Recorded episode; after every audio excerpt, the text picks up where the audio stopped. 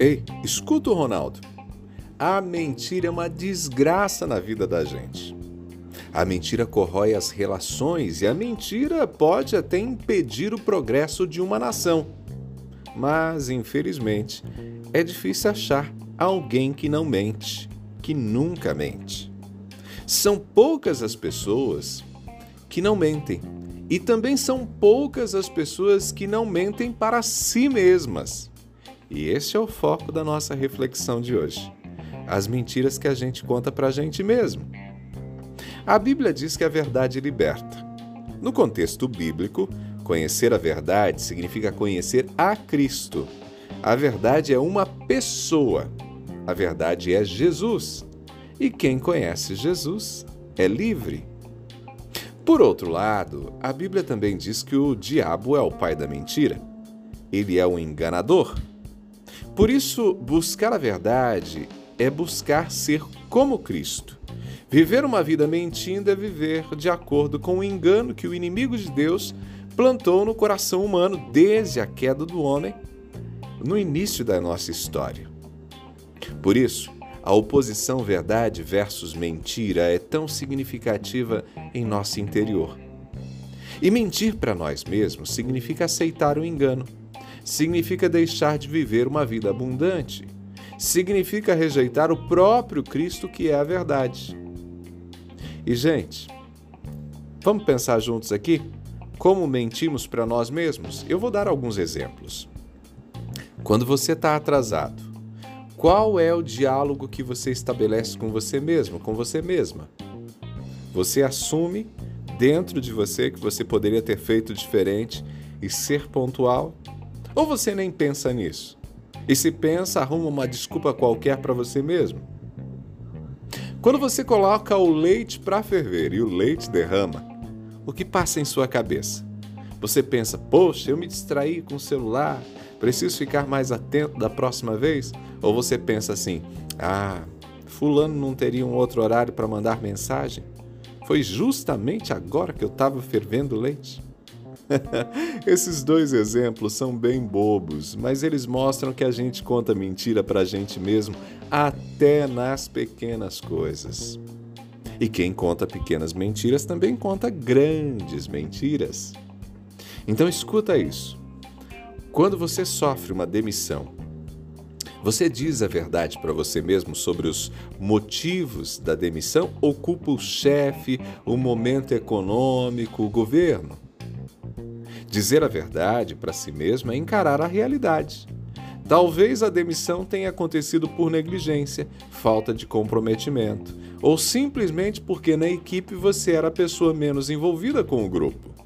Isso acontece também na empresa, às vezes perde-se um cliente, e aí a culpa é do cliente, às vezes a culpa é do concorrente. Em tempos das chamadas fake news, tem muita gente que se apoia em mentiras para acreditar no que acha ser verdadeiro ou para sustentar as suas opiniões e não coloca em xeque as suas opiniões. Tem gente que mente para si mesmo até no processo de aprendizagem.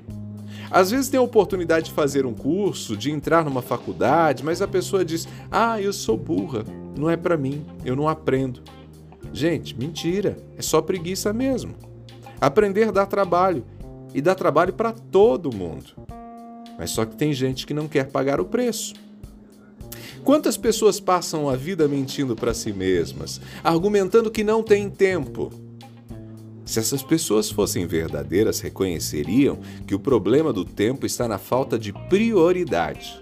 Só nos falta tempo para o que não é prioridade. A verdade liberta, porque ao encarar a verdade, nós podemos crescer, nós temos a chance de, assumindo o controle da nossa história, fazer diferente, ter comportamentos diferentes. A mentira nos mantém no mesmo lugar, faz a gente seguir vivendo as mesmas coisas. A pessoa cai e não busca identificar o motivo da queda.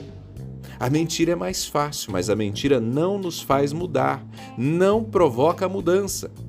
Quando falamos a verdade para nós mesmos, a nossa vida se transforma, nós progredimos. Progredimos não necessariamente no sentido financeiro, mas progredimos porque nos tornamos pessoas melhores, maduras, porque vivemos o ideal de Deus para a vida humana. No jardim do Éden, após a queda de Adão e Eva, por que Deus chegou perguntando: Ei, onde vocês estão? Será que ele não sabia o que tinha acontecido? Claro que ele sabia, mas Deus estava dando a eles a oportunidade de serem verdadeiros com eles mesmos, assumindo o erro e aceitando as consequências. Gente, enquanto contamos mentiras para nós mesmos, nós vivemos uma vida falsa. Isso se reflete em nossas relações. Vivemos a fantasia de uma vida que não é nossa. A mentira não se sustenta eternamente. Um dia a conta chega, colocando de nós o fracasso e a decepção. As coisas desmoronam, a vida se degenera. Portanto, amigo e amiga, meu desafio para você hoje é: não minta para você. Esse é um desafio que eu também me coloco. Todos servimos às nossas próprias ambições, aos nossos desejos, mas não aceite o engano. Não conte historinhas para confortar o seu coração. Se tem sido preguiçoso, assuma. Se tem sido negligente com seus filhos, assuma. Se tem falhado com a esposa, assuma. Se tem vivido uma espiritualidade de fachada, assuma. Olhe para dentro de você, investigue e não minta. Assuma para você, porque só você, com a ajuda de Deus, pode mudar a sua história. Pegou a ideia? Eu sou Ronaldo Neso, estou te esperando lá no Instagram, arroba Ronaldo Neso, arroba Ronaldo Neso, lá no Instagram. Tô te esperando. Abraços do Ronaldo, a gente se fala.